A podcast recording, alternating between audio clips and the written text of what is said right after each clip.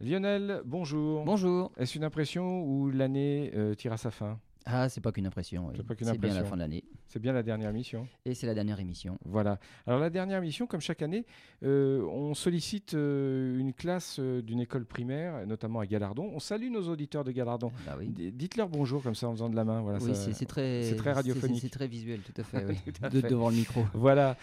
Donc, rappelons, Lionel, que outre le fait que vous soyez président de l'association Albireo 78, l'association d'astronomie, vous êtes également enseignant Exactement. Voilà. Donc on avec des CM2. avec des CM2. Donc euh, je les ai mises à contribution et donc ce sont les questions de mes élèves euh, bah, auxquelles je vais répondre euh, pendant cette émission.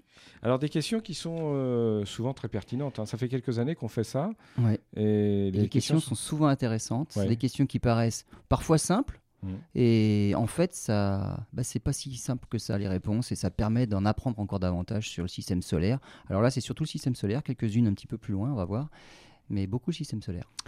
Alors, on va attaquer dans quelques instants euh, pour euh, ce dernier numéro de l'année. Et bien évidemment, est-ce que on a fini nos négociations pour le, la prochaine saison? Je crois que oui, vous êtes d'accord? On est d'accord. On est d'accord. On est d'accord. Sur le montant de, de de l'émolument. C'est bon, on se retrouve dans quelques instants. Lionel, première question aujourd'hui de, de Léa. On va l'écouter. Léa, elle est donc dans votre classe. Et oui. Bon, très bien. On écoute sa, sa question. Pourquoi y a-t-il de la vie sur Terre, mais pas sur les autres planètes? Bah, la vie sur Terre, c'est euh, c'est surtout lié au fait qu'il y ait euh, de l'eau et de l'eau liquide sur Terre. Euh, donc c'est la seule planète finalement où on est sûr qu'il y ait de l'eau liquide, simplement parce que par rapport au Soleil, eh ben, elle est bien placée. Il y a des planètes qui sont trop proches du Soleil, comme Mercure, Vénus, donc beaucoup plus chaud, et sur Mercure, Vénus, eh ben, l'eau ne peut pas exister à l'état liquide. C'est-à-dire, Si s'il y avait, il doit probablement y avoir des, cratères de glace quelque part sur Mercure quand c'est bien à l'ombre. Il faut savoir que le côté qui n'est pas exposé au soleil sur Mercure, c'est très froid, parce qu'il n'y a pas d'atmosphère pour réguler la température. Mais cette glace-là, dès qu'elle est au soleil, on va dire, elle passe à l'état gazeux tout de suite, elle se sublime directement. Donc il n'y a pas d'eau liquide, ni sur Mercure, ni sur Vénus. Après, au-delà, c'est l'inverse. C'est de l'eau l'eau sous forme de Après, glace. c'est c'est plutôt de la glace. Donc sur Mars, il n'y a pas d'eau liquide non plus parce qu'elle est un peu trop loin. Mais surtout sur Mars, le problème, c'est qu'il n'y a pas assez d'atmosphère. Donc la pression est trop faible pour retenir de l'eau liquide. Ou alors elle est en sous-sol. Alors voilà, il y a eu de l'eau liquide sur Mars. On voit les canaux, on voit qu'il y a eu des gigantesques inondations, des flots de de- de- d'eau. hein. il y a des rivières. Il- on pense même qu'il y a eu un océan euh, sur l'hémisphère nord de Mars. Mais cette eau-là, Mars n'a pas su la garder parce que son atmosphère a disparu. Il reste une pression de 6 millibars. Nous, on est à, en moyenne, on va dire 1000 millibars, donc beaucoup plus. Et donc, il n'y a plus d'eau liquide non plus sur Mars. Donc, c'est vraiment parce qu'il y a de l'eau liquide sur Terre que la vie a pu émerger, en tout cas déjà protégée dans les océans. Donc, ce qu'on cherche et qui pourrait être un indice probable, on va dire, de développement de la vie, c'est où est-ce qu'il y a de l'eau liquide. Donc, on a vu que sur Mercure, Vénus, il faisait trop chaud. À partir de Mars, il fait trop froid il n'y a plus assez de pression. Il nous reste quelques doutes, on va dire, sur deux satellites. Il y a un satellite sur Jupiter, c'est Europe, et un autre autour de Saturne, c'est Encelade. Sur Europe, on a découvert qu'il y avait une banquise. Et on voit des blocs de glace, mais des blocs de glace qui ne sont pas figés. Il y a des grandes rainures, des grandes fissures sur les blocs, et on voit que les fissures, eh ben les blocs se sont cassés entre eux et les fissures ne sont plus face à face. Les blocs ont bougé les uns par rapport aux autres sur toute la surface du satellite Europe. Et donc, si on imagine qu'il y a des, comme des icebergs qui ont bougé les uns par rapport aux autres, on imagine tout de suite qu'ils ont bougé parce qu'en dessous, il y a quelque chose de mou. Et donc, ils ont bougé sur un océan. Donc, sur Europe, on a une grosse présomption de présence d'océan et un océan qui serait en contact avec la roche sous-jacente. Et ça, c'est intéressant parce que si un océan est en contact avec la roche, il y a des minéraux. Et c'est exactement ce qui s'est passé sur Terre. C'est-à-dire de l'eau, mais en contact avec la roche. Si elle n'est pas en contact avec la roche, la, la vie ne peut pas se développer. Voilà, exactement. Alors, sur Europe, on, on pense très fortement que l'océan est en contact avec la roche sous-jacente, et donc il est probable que la vie ait pu s'y développer. On ne sait pas où elle en est, hein. de toute façon on n'a pas vu d'être vivant nulle part, mais pourquoi pas des petits organismes, on n'en est pas sûr. Par contre sur Ganymède, un autre satellite de Jupiter, on pense qu'il y a des poches d'eau aussi, qu'il peut y avoir un océan, mais qui lui n'est pas du tout en contact avec la roche, donc il n'est pas du tout intéressant pour nous. Sur Encelade, c'est pareil. Alors autour de Saturne, on a découvert non pas un océan, c'est un satellite qui est gelé aussi, mais on a découvert des geysers. Sur le pôle sud d'Encelade, on a photographié des geysers, et c'est de l'eau salée qui s'échappe. Donc là, pareil, si l'eau est salée, minéraux, et voilà, minéraux. c'est qu'il y a des minéraux. Donc ça veut dire qu'il y a au moins une poche d'eau qui est en contact avec la roche sous-jacente du satellite. Et donc là, peut-être aussi, pourquoi pas, puisque c'est en contact avec les minéraux, il y aurait, on va dire, les briques nécessaires au développement de la vie sur, euh, sur Encelade. Mais mis à part ça, et de toute façon, mis à part sur la Terre, on n'a pas trouvé encore de vie ailleurs dans les- dans- dans l'univers. On va passer à la seconde question. C'est une question de Manon. Pourquoi les planètes ont-elles différentes couleurs? Eh ben, les couleurs des planètes, en fait, ça, ça trahit la présence de certains composés chimiques, on va dire. Euh, Mars, par exemple, est rouge. Quand on observe Mars à l'œil nu dans le ciel, on voit bien que ça, c'est vraiment ça vire à l'orange, l'orange vif. Simplement parce que sur Mars, eh ben, il y a de l'oxyde de fer. Mars est riche en fer et au contact avec l'oxygène, eh ben, ça rouille, ça forme de l'oxyde de fer. Bah, Mars qui- est rouillé. comme, qui disait, comme disait quelqu'un, euh, le fer, c'est bien. c'est ça? Exactement. Mars est rouillé, donc elle nous apparaît rouge dans, euh, va dire dans, le ciel. Mais par contre, Mars, comme on l'a dit dans la question précédente, n'a pas d'atmosphère. Euh, sur d'autres planètes comme Jupiter, par exemple, là c'est l'inverse, on voit pas le sol du tout à cause de l'atmosphère très épaisse, mais on observe beaucoup de couleurs aussi. Il y a une énorme tache rouge. Voilà, ça c'est un composé chimique. La tache rouge, se, on va dire, se propage, se promène dans une atmosphère qui tire avec des ocres, des bruns, euh, il y a des petites taches très claires, beige clair. Donc il y a tout un tas de couleurs sur Jupiter. Tout ça, ce sont euh, les signatures de certains composés chimiques. Donc quand on est bon en chimique, quand on fait de la spectroscopie, c'est comme ça qu'on arrive à détecter la signature de chacun des éléments, et ben on arrive à déterminer la composition de chacune des planètes.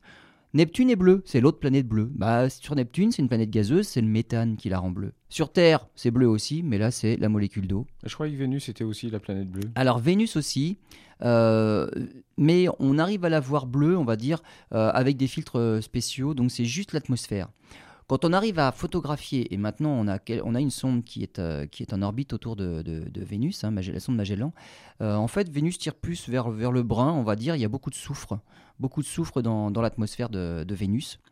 Euh, donc chaque couleur va trahir la présence de tel ou tel composé chimique. Donc voilà d'où viennent les couleurs, on va dire, sur les planètes en tout cas. Maintenant, on a une question de Marie. Pourquoi y a-t-il des planètes plus grosses que d'autres?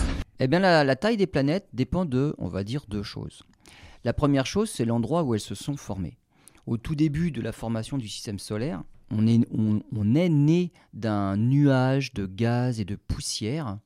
Eh bien, c'est là où il y avait le plus de poussière qu'on a pu agglomérer le plus de matière. Et donc, c'est là où se trouvent les planètes les plus grosses. Le Soleil a récupéré un maximum de matière, plus de 99% de la masse du système solaire, c'est Oui, dans le Soleil. Il a laissé Il les reste miettes. pas grand-chose pour le, pour le reste. Voilà. Les. Donc on va dire, nous nous sommes formés, nous, sur les miettes qu'a bien voulu nous laisser le soleil. Sur les miettes qui y restaient, tout n'était pas réparti de manière homogène partout. Il y avait des endroits où il y avait plus de matière, des endroits où il y en avait moins. Et bien là où il y en avait le plus, ça a formé des blocs qui se sont agglutinés, agglomérés entre eux de plus en plus, et ça a fini par faire des grosses planètes. Là où il y avait moins de matière, les planètes ont ramassé ce qui restait, elles ont grossi un petit peu, mais pas beaucoup. Donc finalement, on se retrouve avec Mercure, la plus proche du Soleil, qui fait même pas 5000 km de diamètre. C'est pas beaucoup. La Terre, qui est un petit peu plus loin, on fait déjà plus du double. On est à 12, 000, euh, 12 700 km de diamètre. Si on va encore plus loin, là, on tombe sur les planètes géantes. Jupiter, c'est plus de 10 fois plus que la Terre, 143 000 km de diamètre. Alors, il y a deux effets qui vont jouer en plus pour la taille des planètes. C'est que plus une planète est grosse, plus elle va être massive et plus sa force d'attraction va être importante. Donc plus elle devient grosse, plus elle va attirer les objets autour d'elle. Donc elle va grossir d'autant plus. Jusqu'au moment où elle aura fait le ménage sur son orbite et il ne restera plus rien. Pour les grosses planètes, on appelle ça les géantes gazeuses. Elles grossissent encore plus parce qu'elles sont tellement massives qu'elles arrivent à retenir les éléments les plus rapides, les plus volatiles que sont les gaz. Mercure, par exemple, ou même Mars, euh, sont des planètes tr- trop petites et l'atmosphère s'échappe.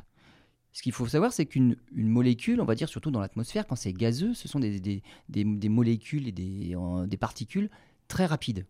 Si elles sont trop rapides, elles arrivent même à s'échapper de l'attraction de la planète. Et c'est comme ça que Mars a perdu son atmosphère. Toutes les planètes au départ avaient des atmosphères. Il y a un système de dégazage qui fait que les roches dont elles sont formées finissent par dégazer. La Terre ou Vénus, on a gardé notre atmosphère parce qu'on était suffisamment massif. Mars n'était pas assez massive pour garder son atmosphère et elle l'a pratiquement entièrement perdue. À l'époque où elle avait une atmosphère plus épaisse, il y avait de l'eau liquide sur Mars. Mars n'a pas été capable, parce qu'elle était trop légère, elle n'a pas été capable de retenir son atmosphère. Son atmosphère s'est échappée dans l'espace. Il ne reste plus qu'une atmosphère de 6 millibars. Mais les grosses planètes, elles, ont réussi à garder leur atmosphère. D'où les quatre géantes gazeuses qui viennent par la suite. Jupiter, Saturne, Uranus, Neptune. Elles sont tellement massives en elles-mêmes qu'elles arrivent même facilement à garder aussi les, les, molécules les plus rapides et donc elles ont une épaisse atmosphère par-dessus leur bloc de roche. Donc rien que la roche serait plus grosse que nos planètes, mais là on ne sait pas trop quel est le diamètre des noyaux. Il y, aurait a forcément un noyau solide, mais on n'en sait, on sait rien du tout sur la nature du noyau. Mais autour, en tout cas, il y a une épaisse atmosphère qui est retenue simplement parce que les, planètes sont massives. Alors, la formation des planètes, on pensait jusque-là que les plus grosses se formaient assez loin par rapport à leur étoile. Parce que l'étoile, une fois qu'elle s'allumait, elle faisait aussi le ménage par rayonnement très près d'elle. Donc c'est pour ça qu'on avait réussi à trouver une bonne explication du fait que tout près du Soleil, il y avait des petites planètes, comme Mercure. Et puis c'est vraiment plus loin, où tout n'a pas été soufflé par le Soleil qu'on trouve les grosses planètes.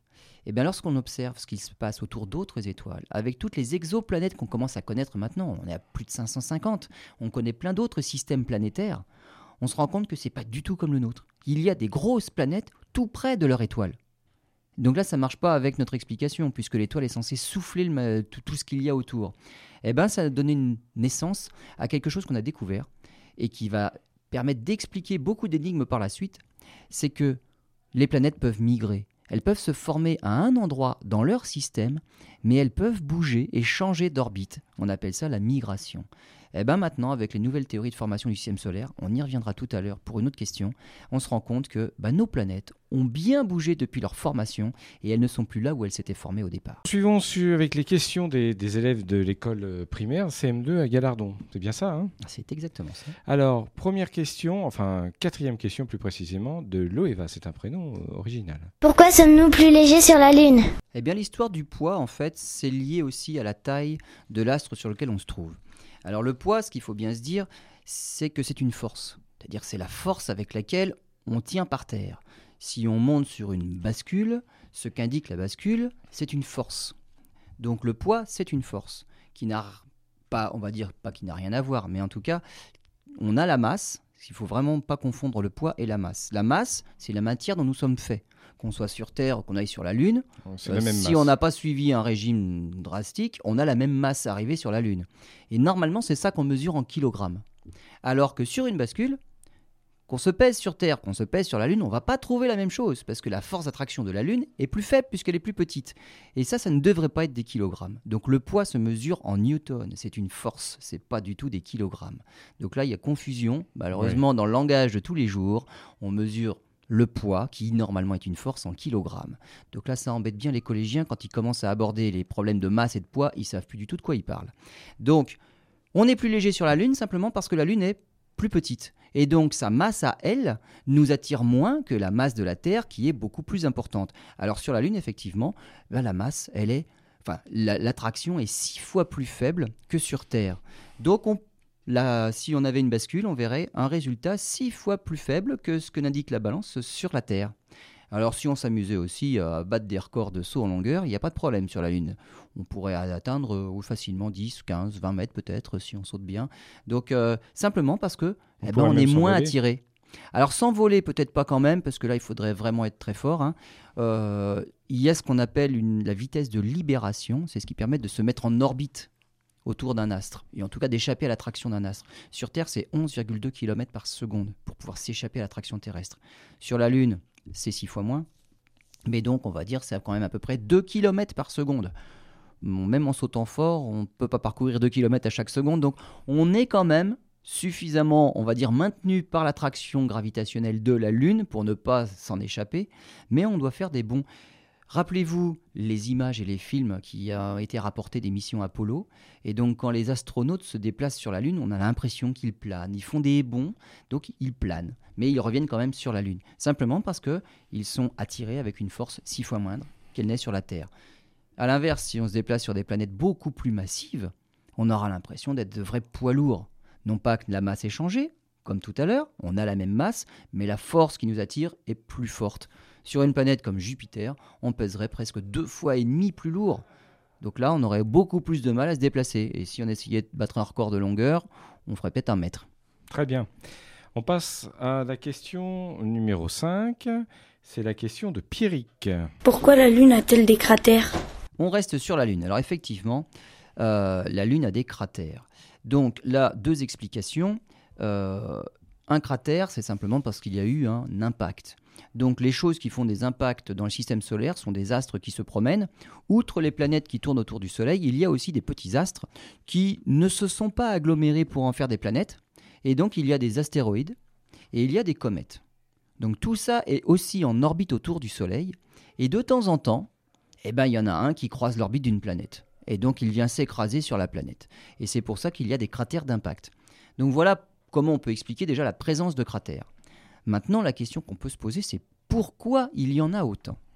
C'est-à-dire que toutes les planètes ont des cratères, tous les astres du système solaire sont cratérisés, et il y en a qui le sont bien plus que d'autres. La Lune notamment. Sur Terre, on en a eu autant, voire plus, puisqu'on est plus gros, donc forcément on en a rencontré plus. Mais sur Terre, les cratères ont disparu, parce que l'activité géologique de la Terre est quand même très importante. Donc il y a l'érosion, il y a la dérive des continents, donc tout cela fait que, et puis la végétation aussi qui, en recouvre quand même pas mal, tout ça fait que les, cratères disparaissent. Alors que sur la Lune, qui est morte géologiquement depuis très longtemps, les cratères ne peuvent pas disparaître. Donc on les voit tels qu'ils étaient au moment de leur formation, pratiquement pour la plupart d'entre eux. Et on s'est rendu compte qu'il y a eu un moment pendant la formation du système solaire où il y a eu une période qu'on a appelée bombardement météoritique qui a duré 200 à 300 millions d'années.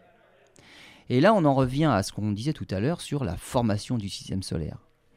Lorsque l'on pensait, à l'époque où on se croyait seul dans l'univers et on n'avait pas trouvé encore d'autres exoplanètes autour d'autres étoiles, on imaginait que le système solaire, ou en tout cas tous ceux que l'on trouverait, étaient composés de la même façon. C'est-à-dire que très proche du Soleil, il y aurait des petites planètes, parce que le Soleil, lorsqu'il s'est allumé, a soufflé la matière, il n'en restait plus pour qu'elle grossisse plus. Donc petites planètes proches du Soleil, puis la matière qui a été repoussée au loin va s'agglomérer dans des planètes beaucoup plus grosses. Donc on a expliqué la présence des quatre planètes géantes, Jupiter, Saturne, Uranus, Neptune. Donc on avait un scénario qui collait très bien aux observations. Seul problème, c'est que notre scénario n'expliquait pas justement la foison de cratères qu'on trouve sur Mercure, qu'on trouve sur la Lune. Il y en a sur Mars, mais Mars, pareil, elle a été assez géologiquement active, donc on en voit moins. Sur des satellites comme Ganymède, Callisto autour de Jupiter, plein de cratères aussi. Et donc là, notre explication, notre, on va dire notre théorie et notre modèle de formation du système solaire n'expliquait pas ce phénomène. l'explication est venue des observations des exoplanètes. Et en fait, dans les nouveaux systèmes planétaires, on s'est rendu compte que très proche des étoiles, on trouvait des, planètes géantes. Et ça, c'est tout à fait contraire à ce que l'on pensait, parce que chez nous, justement, les planètes géantes ne pouvaient se former que loin de leur étoile. Il n'y avait pas assez de matière juste à côté. Pour trouver l'explication, on a découvert un nouveau phénomène, c'est le phénomène de migration des planètes. Une planète peut se former là où il y a beaucoup de matière, mais les planètes peuvent arriver à se gêner entre elles. Deux planètes qui auraient des masses, on va dire, similaires, genre Jupiter, Saturne, peuvent entrer en, peuvent se perturber l'une l'autre et même avoir des orbites qui entrent en résonance. Et quand on en est là, eh bien les planètes changent leur orbite. Et le scénario qui maintenant explique ce qui s'est passé, en tout cas relativement correctement, au tout début de la formation du système solaire est le suivant. Lorsque Jupiter et Saturne se sont formés avec les autres planètes du système solaire, elles se trouvaient deux fois plus proches qu'elles ne le sont maintenant. Et au-delà de Jupiter et Saturne, il y avait Uranus et Neptune.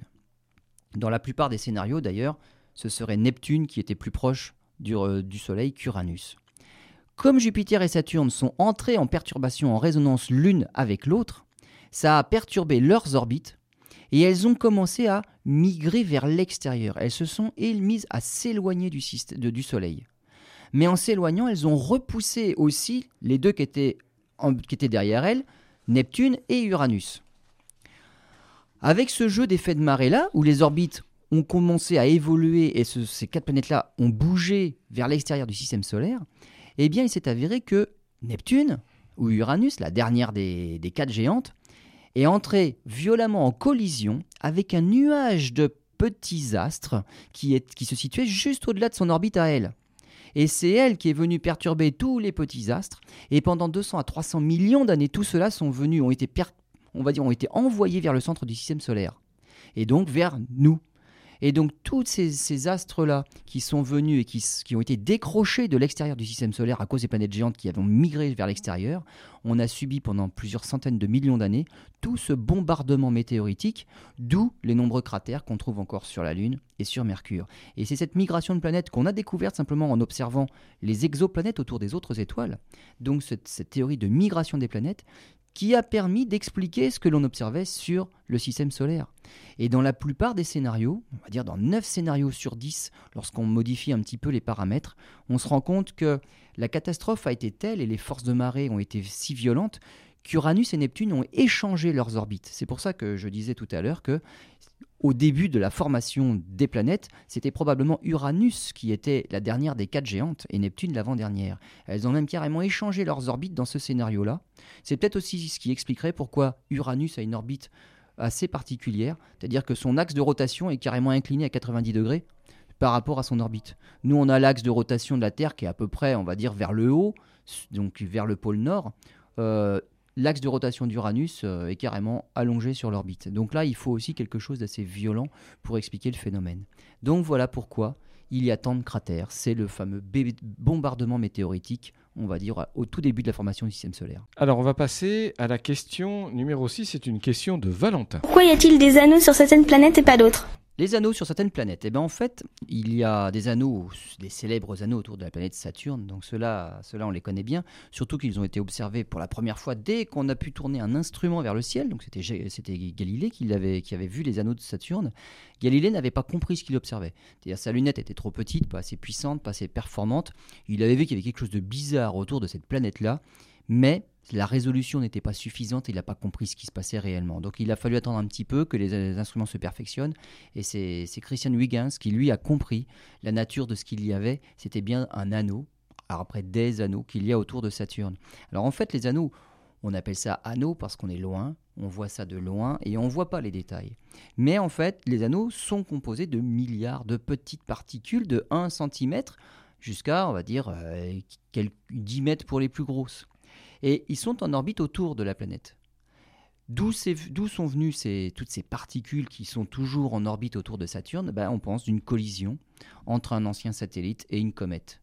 Donc une collision qui aurait fait éclater les deux astres et les morceaux se sont éparpillés sur l'orbite tout autour de la planète. Et ils se trouvent juste à la limite au-delà de laquelle on va dire les satellites pourraient se former. Ils sont trop près de la planète ils ne peuvent pas refaire un, bloc uni, un bloc complet, et donc ils sont destinés à rester des petits morceaux qui vont rester en orbite autour de la planète. Donc Saturne a des anneaux, mais d'autres planètes ont des anneaux. Saturne, ils sont célèbres parce qu'on les voit. Avec le moindre instrument d'amateur, on voit les anneaux. Jupiter a des anneaux. Uranus a des anneaux. Et Neptune a des anneaux. Ce sont des anneaux qui sont beaucoup plus fins, beaucoup moins denses en, particules. Et donc, on ne les voit pas avec nos instruments. Il faut vraiment des conditions, on va dire, euh, exceptionnelles, du matériel professionnel. Donc, les, les amateurs n'ont pas accès aux anneaux des trois autres planètes géantes. Les anneaux de Saturne, oui, ceux-là, ils sont faciles. Donc, voilà pourquoi il y a des anneaux sur certaines planètes et pas d'autres. Ce sont soit, comme pour Saturne, on pense c'est la théorie la plus, on va dire, celle qui, qui relate peut-être le plus la vérité, c'est une collision, mais les anneaux peuvent se former aussi si un satellite s'approche de trop de sa planète. À partir d'une certaine distance, les forces d'attraction sont tellement fortes que ça peut faire éclater le satellite. Et pareil, une fois qu'il a éclaté, les morceaux sont répartis sur toute l'orbite. Donc ça peut être un éclatement simplement parce qu'il est trop près, simplement un astéroïde qui a été capturé et son orbite l'amène à passer trop près de la planète et là il éclate. Ou alors un satellite qui était très bien là où il était, sur une orbite euh, paisible, mais qui s'est fait rentrer dedans par un autre astre et là les deux sont partis en morceaux. Alors la Lune est le résultat de quelque chose, euh, on va dire, d'identique aussi. C'est-à-dire qu'au tout départ, au tout début de la formation de la Terre, euh, notre planète a été percutée par un bolide, on va dire, de la taille de Mars. Euh, cette théorie a tellement la cote actuellement qu'on lui a même donné un nom. Ce bolide s'appelle Theia. Donc on s'est fait percuter par Theia, un astre de la taille de Mars, qui nous a percuté, on va dire, en oblique. Donc pas frontalement quand même, sinon on aurait éclaté complètement. Il nous a percuté en oblique. Le Theia a complètement éclaté dans l'impact mais une bonne partie du manteau de, la croûte terrestre qui était en train de refroidir et de solidifier est parti aussi dans l'espace. Donc tous ces morceaux-là se sont retrouvés en orbite autour de la Terre, mais eux étaient suffisamment loin pour se réagglomérer pour former un nouvel astre qui est devenu la Lune. Et c'est la seule explication qui permette de répondre à la question, c'est pourquoi a-t-on un satellite aussi gros? Le couple Terre-Lune est unique dans le système solaire. Jupiter a des gros satellites. Hein. Le plus gros, c'est Ganymède. Il est plus gros que la planète Mercure, 5000 km de diamètre. Mais Jupiter est tellement grosse que le rapport entre les deux, c'est phénoménal. Le rapport Terre-Lune, c'est pas du tout la même chose. On est en rapport la planète qui a le plus gros satellite. Eh ben, c'est juste cette théorie-là de la formation de la Lune par éclatement, une collision avec un astre très gros aussi, qui permet d'expliquer la formation de la Lune. Très bien. On fait une pause. Voilà, vous êtes en route euh, vers les étoiles. Hein, c'est une dernière émission de la saison, la dernière en l'occurrence. On va continuer à écouter les questions posées par les élèves de l'école primaire de Galardon, des CM2. Euh, et on passe maintenant à la question de Natalia. Qu'est-ce qu'une étoile filante? Bah, Contrairement à, son, à ce que son nom indique, une étoile filante n'est pas du tout une étoile. On appelle ça comme ça, en fait, on lui a donné ce nom-là parce que au niveau de l'éclat, c'est comme une étoile. Et puis comme elle passe dans le ciel rapidement, on a l'impression que ça file. Euh, les Anglais appellent ça des étoiles tombantes, des choses comme ça. En fait, ce sont des petits grains de poussière qui s'embrasent dans l'atmosphère. Alors d'où viennent ces grains de poussière? Eh bien, il y en a partout dans l'espace. Et comme la Terre avance sur son orbite à la vitesse de 100 000 km à l'heure, eh bien lorsque l'on rencontre de la poussière, eh ben voilà, c'est en fait on vient percuter la poussière. La poussière bougeait pas spécialement, elle était peut-être pas aussi rapide que ça. C'est nous qui venons balayer toute la poussière en tournant autour du Soleil. Et donc à chaque fois qu'un petit grain de poussière pénètre dans notre atmosphère, il s'échauffe et ça fait une traînée comme ça brillante. Alors, ce qu'il faut savoir, c'est que les étoiles filantes, celles que l'on voit, sont des grains de poussière relativement petits. Pour les plus grosses des étoiles filantes, celles qui sont assez brillantes, simplement c'est des grains de poussière de 1 gramme. Les plus petites qui sont encore visibles, c'est des grains de poussière de 1 milligramme. Ça suffit pour faire une étoile filante hein, visible. c'est petit. C'est petit, mais le, phénomène d'échauffement, euh, ça fait quelque chose de tellement lumineux que la nuit, on le voit quand même. Ça me fait penser à l'allumette. Bah, c'est voilà. Oui, oui, voilà, c'est ça. Ça, échauffe. Alors là, c'est pas vraiment, c'est pas un embrasement, c'est pas une flamme. Hein. C'est l'image. C'est tout à fait, voilà. Mais alors, c'est pas une flamme. Il n'y a pas de flamme dans l'atmosphère. C'est simplement une compression de l'atmosphère. C'est-à-dire que la vitesse est telle que l'objet emporte l'atmosphère avec lui et à l'avant, il y a une compression qui fait chauffer. Et donc, c'est comme ça qu'on obtient une étoile filante. Euh, lorsque les bolides sont plus gros, alors là, on parle carrément de bolide, c'est plus des totales filantes. Hein. On arrive même à voir de la, fumée derrière. Hein. Donc il y, a même une, une traînée, il y a une trace dans l'atmosphère. Et lorsque ça atteint le sol, on appelle ça météorite. Donc dans le ciel, c'est météore. Ce sont des phénomènes lumineux, des phénomènes atmosphériques. On appelle ça un météore. Un nuage est un météore. Hein. C'est dans la grande famille des météores, c'est les phénomènes atmosphériques. Et donc parmi cette grande famille de météores, il y a les étoiles filantes. Alors il existe certains jours dans l'année où on voit beaucoup plus d'étoiles filantes que d'autres. Donc il y a des dates alors il y en a une, c'est en été, hein, le, 11 août. Donc là, il y a la pluie d'étoiles filantes du 11 août. Alors ça a été médiatisé pendant quelques années. Euh, maintenant, ça l'est moins. Et régulièrement comme ça dans l'année, en novembre par exemple, il y a 4 ou 5 dates comme ça aussi. Alors pourquoi de telles dates? Eh bien simplement, c'est que les poussières dont on parle tout à l'heure, certaines ont été déposées par des comètes. Les comètes sont en orbite autour du Soleil, elles parcourent leur orbite aussi en un certain nombre d'années, et on connaît les comètes, ça fait une queue de comète à l'arrière. Simplement que la comète dégaze, en s'approchant du Soleil, elle chauffe, et là, il y a certains produits qui commencent à se volatiliser. Donc on voit apparaître une chevelure autour de la comète, puis une queue. Et une des queues, c'est une queue de poussière. Ça veut dire que tout au long de son orbite, la comète va laisser des poussières. Si cette comète-là vient à croiser l'orbite de la Terre, évidemment, si elle la croise en même temps qu'on arrive, là c'est pour nous c'est déjà arrivé, en 1908, il y a un noyau cométaire qui a explosé dans l'atmosphère au-dessus de la Sibérie. Mais même si on ne croise pas du tout à ce moment-là, le jour où on vient à traverser la, on va dire, la masse de poussière que la comète a laissée sur son orbite, et bien là, on va traverser une zone dense en poussière. Et il va y avoir ce jour-là beaucoup d'étoiles filantes. C'est tous les grains de poussière qui vont s'embraser dans l'atmosphère. Alors il y en a eu des célèbres, notamment en 1966. Alors ça, c'est plutôt au mois de, au mois de novembre. hein. Donc c'est, euh, c'était une pluie de- de- d'étoiles filantes. On arrivait à en compter presque 100 000 à l'heure. Donc là, pour faire des vœux, faut s'accrocher. Hmm. Donc c'est plusieurs à la seconde Et si on a beaucoup de plusieurs ça à la bien. seconde. Ouais. Depuis, il y a eu des, des pluies d'étoiles filantes euh, assez riches, mais quand même pas celle-là, donc on n'a pas atteint ces records-là. Donc il y a certaines dates dans l'année particulières où on va croiser l'orbite de telle ou telle comète. Et des comètes, il y en a plein. Et donc c'est pour ça que tout au long de l'année, eh bien, il y a des dates particulières. Et à ces dates-là, il peut y avoir des pluies d'étoiles filantes. Alors, certaines comètes sont vieilles, leur nuage de poussière devient de moins en moins dense, et parfois on arrive à en compter deux ou trois par heure. Quand c'est beaucoup plus dense, c'est plutôt deux ou trois par minute, et là ça devient quand même un peu plus spectaculaire. Oui, d'accord. Très bien. On va passer maintenant à la question euh, numéro 8. C'est la question de Gwendy. Pourquoi les étoiles forment-elles des constellations? Eh bien les constellations, c'est simplement des, des dessins qu'on s'est faits dans le ciel. C'est-à-dire que Ça n'existe pas en fait. c'est pas de véri... voilà, c'est pas des choses qui existent réellement, d'autant plus que les étoiles ne sont pas toutes à la même distance les unes des autres. Donc dans une même constellation, donc c'est le dessin que l'on fait avec un groupe d'étoiles proches, dans une même constellation, il peut y avoir des étoiles très proches et des étoiles très très très éloignées. Donc dans le ciel en tout cas, ces étoiles-là n'ont aucune relation. C'est simplement des dessins pour plus de commodité. Alors pourquoi? Eh bien parce que dans l'Antiquité, lorsqu'on a commencé à étudier, à observer le ciel, le ciel c'était toujours bah, l'endroit où vivaient les dieux. Donc il fallait essayer de déceler et de déchiffrer les messages divins pour pouvoir faire des prédictions. Donc il y a depuis très très très longtemps des observateurs qui sont chargés, c'est leur métier, de déchiffrer les messages des dieux, les messages célestes. Ils, se, ont remarqué aussi que parmi les étoiles, donc avec lesquelles on avait formé des, des petits dessins, des constellations, il y en avait certains, certains astres qui bougeaient. Ces, astres-là, on les appelait astres errants. Et en grec, planétes, astres errants. C'est devenu nos planètes. Et donc les planètes se promènent et font le, le tour de certaines constellations. Pour pouvoir reconnaître et étudier les positions, il est quand même plus commode de grouper les étoiles en constellations. Donc on s'est mis d'accord, les Égyptiens, qui ont transmis aux Grecs, puis nous on a récupéré tout ça, donc les, les étoiles sont regroupées en petits dessins qu'on appelle des constellations. Les différentes civilisations n'ont pas toujours eu les mêmes dessins.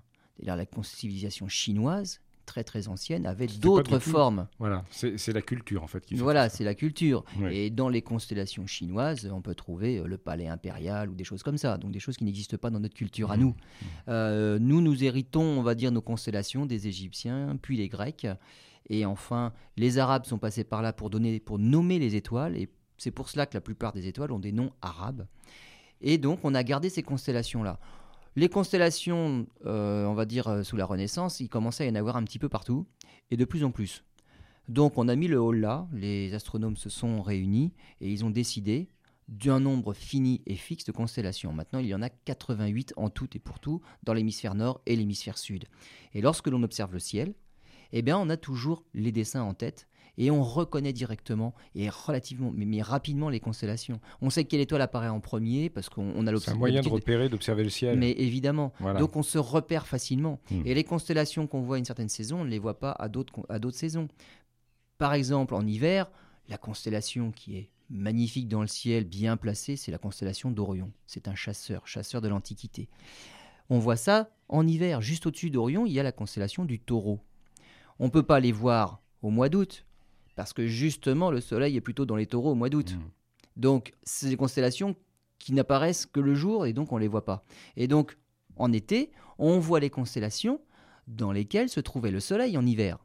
Et donc en été, là, on va voir apparaître eh ben, d'autres constellations. Alors, quand je pense plutôt du côté de la Voie lactée, on va voir le cygne, la lyre, l'aigle, donc toutes ces constellations-là, qui sont par contre, elles, invisibles en hiver. Donc à chaque saison, ces constellations, parce que la Terre tourne autour du Soleil, et le Soleil se déplace lui aussi parmi les constellations. Donc c'est juste une histoire de commodité. On a nommé, on a groupé des étoiles, on a fait des dessins. Alors certains dessins sont très représentatifs de ce que l'on observe. Je pense au lion. Le lion, on imagine le sphinx, hein, le sphinx euh, égyptien, couché. Quand on regarde le lion, eh ben on le voit tout à fait. Par contre, euh, deux étoiles pour former le petit renard, là, il faut avoir de l'imagination. Oui, effectivement.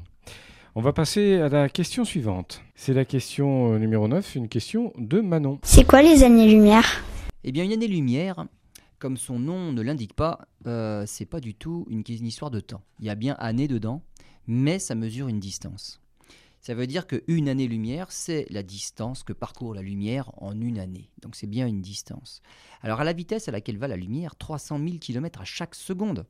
Une année-lumière, c'est déjà une distance gigantesque. Phénoménal. Voilà, quand on fait la multiplication, on arrive à 10 000 milliards de kilomètres. Ça, c'est une année-lumière. Inutile de dire que dans notre propre système solaire, les distances ne vont pas jusque-là, donc on ne compte pas en années-lumière. Ça ne servirait à rien. Eh non, la Terre est à 150 millions de kilomètres.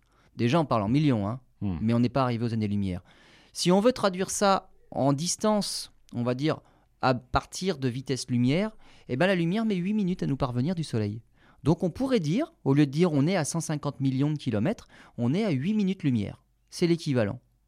La Lune est à 400 000 km de la Terre. La Lune est à une seconde lumière. Il faut une seconde à la lumière pour arriver jusqu'à la Lune. Et ainsi de suite, comme ça dans le système solaire, on va dire, bah, Saturne par exemple se trouve à 80 minutes lumière. Ça fait 1h20. Ça veut dire que si par exemple on envoyait un robot sur euh, Titan, un des satellites de Saturne, euh, c'est pas la peine d'essayer de le télécommander directement depuis la Terre, parce que rien ne se déplace plus vite que la lumière. S'il faut 1h20 à la lumière pour arriver jusqu'à Titan, il faut 1h20 à n'importe quel signal pour arriver jusqu'à Titan. Ça veut dire qu'imaginez, vous êtes en train de piloter, télécommander votre robot. Lorsque vous dites tourne à gauche parce que devant je vois un précipice, l'ordre de tourner à gauche Arrive arrive 1h20 après. Ouais. Bah c'est trop tard, je pense qu'il est dans le précipice déjà. et la réponse, on l'obtient 1h20 plus tard aussi, ça fait déjà 2h40. Et Pluton se trouve avec ce système-là eh ben, à 4 heures lumière. Donc dans le système solaire, on ne peut pas compter comme ça. Donc on garde nos millions et nos milliards de kilomètres. Mais dès qu'on va plus loin, la plus proche étoile est à 4 années-lumière. Et là, on va pas dire 40 000 milliards de kilomètres. Donc déjà, là, on compte en années-lumière. Le centre de notre galaxie, 25 000 années-lumière déjà. On n'y arrivera jamais. Ça y est, on arrive déjà dans les milliers. Ouais. Et pourtant, on est toujours dans notre galaxie. La plus proche galaxie, c'est 2 millions d'années-lumière. Ah, on est encore revenu dans les millions. Et puis les galaxies, après, il y en a qui sont à des milliards d'années-lumière. Alors il existe euh, d'autres unités, on va dire. Euh, le parsec, on aime bien le parsec. Le parsec, ça fait un peu plus de 3 années-lumière, 3,26 années-lumière. Et là, après, au lieu de compter en millions, en milliards, on met le petit euh, préfixe méga et giga. Donc on a des mégaparsecs, des gigaparsecs. Donc les astronomes comptent beaucoup en mégaparsecs. Donc on va dire c'est un dérivé de l'année-lumière, du million d'années-lumière.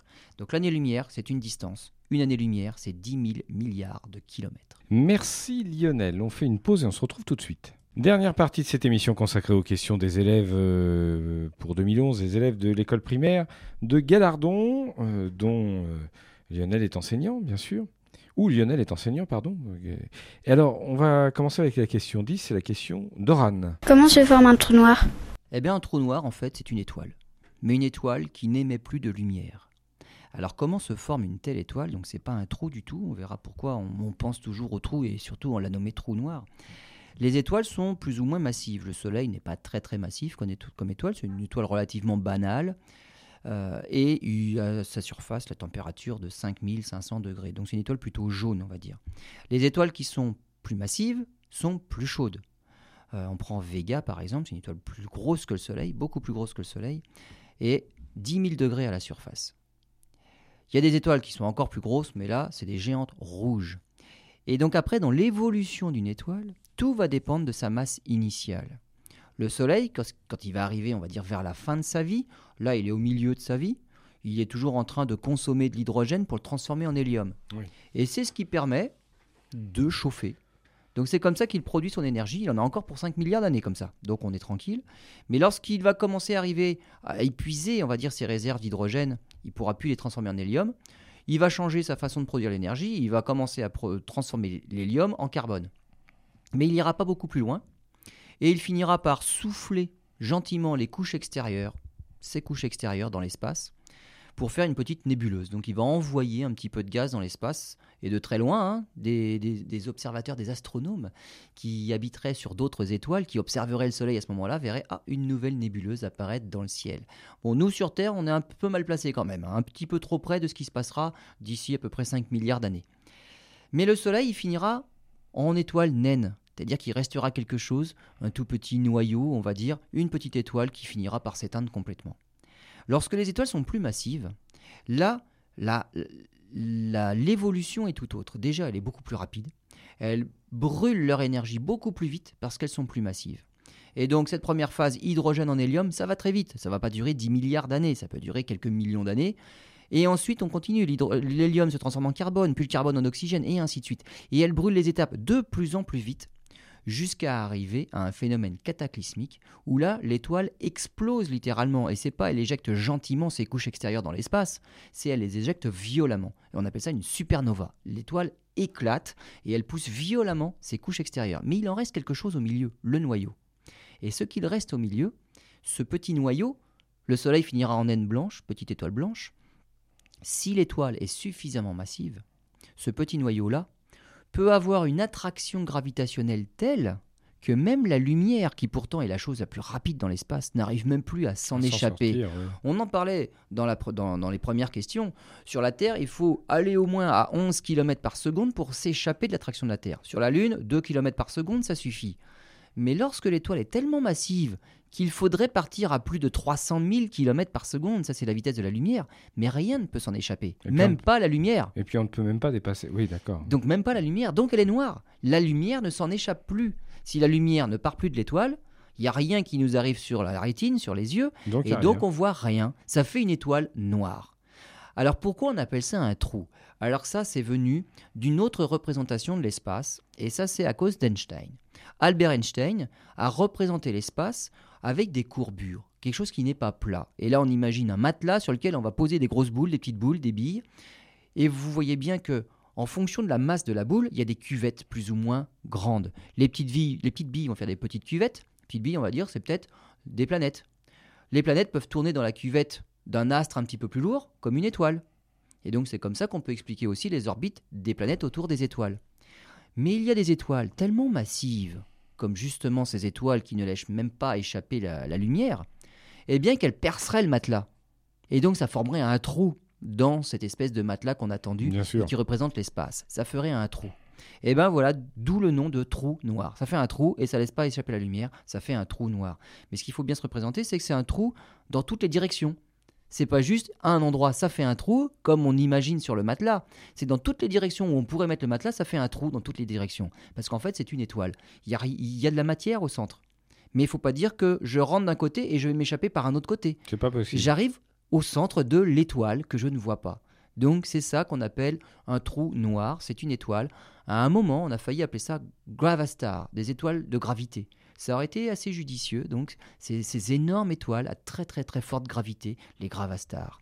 Les trous noirs, ça fausse un petit peu la vision, mais il n'y a aucun trou nulle part dans l'espace. Ouais ben, tant pis. C'était un peu plus romantique, un peu plus science-fiction. Prochaine question que nous allons étudier, c'est la question numéro 11, la question d'Hugo. Alors Hugo, c'est Hugo premier, hein, puisqu'on va avoir deux questions d'Hugo successivement. Il y a deux Hugo, hein. oui. Quoi dans l'espace fait-il toujours noir? Bah Dans l'espace, il fait noir, en fait. On s'est posé la question à un moment donné, parce qu'avec toutes les étoiles qui peuplent l'univers, on en a déjà 200 milliards dans notre galaxie. Il y en a à peu près autant, on va dire, dans toutes les galaxies, quoi qu'il y a des galaxies encore plus grosses, donc 300, 400 milliards d'étoiles, donc des galaxies plus grosses que les nôtres. Et des galaxies, c'est pareil, il y en a des milliards, mais des centaines de milliards. On n'arrive même pas à toutes les compter. De chaque étoile s'échappent des grains de lumière qu'on appelle des photons. Et donc cette lumière-là, remplit, on va dire, l'espace environnant. Il fait jour sur Terre, parce que le Soleil nous envoie ses propres grains de lumière, ses propres photons. Quand on va sur Mars, il y a un côté éclairé, il y a un côté sombre. Ça veut dire que les grains de lumière arrivent jusqu'à Mars. Quand on va jusqu'à Titan, jusqu'à Saturne, ou même jusqu'à Pluton, il y a un côté jour. Bon, le Soleil, il éclaire quand même moins, hein. mais les photons du Soleil arrivent jusque-là. Ça veut dire que chaque étoile envoie tellement de photons dans toutes les directions autour d'elle qu'on se demande mais pourquoi toutes les étoiles qui envoient tous ces photons tout au long de leur vie n'ont pas encore rempli l'univers. Quand on allume une ampoule au milieu d'une pièce, on voit tous les murs, parce que les grains de lumière atteignent les murs et sont réfléchis par les murs, et donc tout paraît éclairé. Donc l'univers est noir, en fait c'est un paradoxe. Avec toutes les étoiles qu'il y a, on devrait se poser la question, mais en fait, mais pourquoi il est noir, puisqu'il y a des photons partout dans l'univers? Eh bien, la réponse est venue de l'expansion de l'univers. C'est-à-dire que l'univers, c'est comme une pièce, mais une pièce dont les murs s'échapperaient. Une pièce qui s'agrandirait à toute vitesse. Et les murs n'ont pas encore été atteints par la lumière.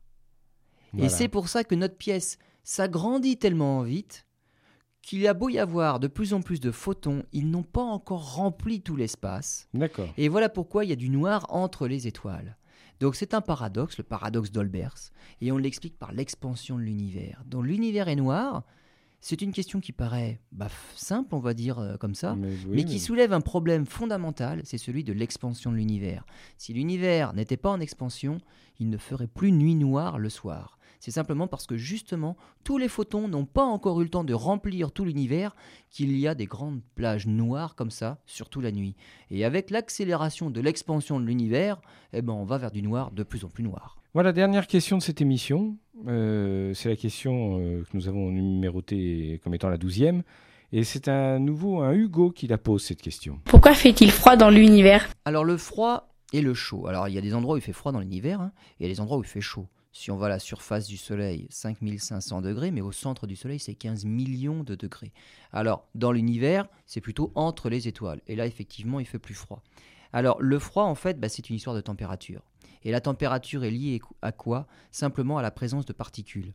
Et plus précisément à la vitesse, à l'agitation de ces particules. Quand il fait chaud, c'est qu'on est dans un environnement où il y a des particules qui sont très très très agitées, très excitées et qui vont très vite. Et c'est simplement cette quantité de particules agitées qui fait que la température est élevée. Lorsqu'il y a moins de particules, elles ont beau être rapides, mais elles sont moins denses, il y a beaucoup moins de particules, et eh ben l'agitation moléculaire, l'agitation atomique est plus faible, et donc la température descend naturellement. Alors on ne peut pas aller en deçà d'une certaine température, c'est quand il n'y a plus de particules ou lorsqu'elles ne bougent pas, on atteint ce qu'on appelle le zéro absolu. Le zéro absolu, c'est moins 273 degrés. Alors cette histoire d'agitation thermique, c'est ça qui fait la température, euh, on peut l'aborder avec de l'eau. Si on met de l'eau liquide, on a tous appris à l'école que l'eau bout, donc s'évapore et devient vapeur à 100 degrés. À 100 degrés, oui. Pourtant, vous laissez une petite flaque d'eau sur une table, ça finit par s'évaporer même si ça n'atteint pas les 100 degrés. C'est vrai. Donc il y a quelque chose là. Donc c'est le genre de questions qu'il faut se poser, des questions toutes bêtes. Mais pourquoi une petite flaque alors qu'il fait pas 100 degrés dans ma pièce? Pourquoi ça s'évapore Eh bien simplement parce que la température de la goutte d'eau, c'est une température moyenne. Si on dit elle est à 25 degrés cette goutte d'eau, mais ça veut dire que sur l'ensemble de toutes les particules qui composent la goutte, la température moyenne est 25 degrés mais ça ne veut pas dire que toutes les particules sont agitées de la même façon.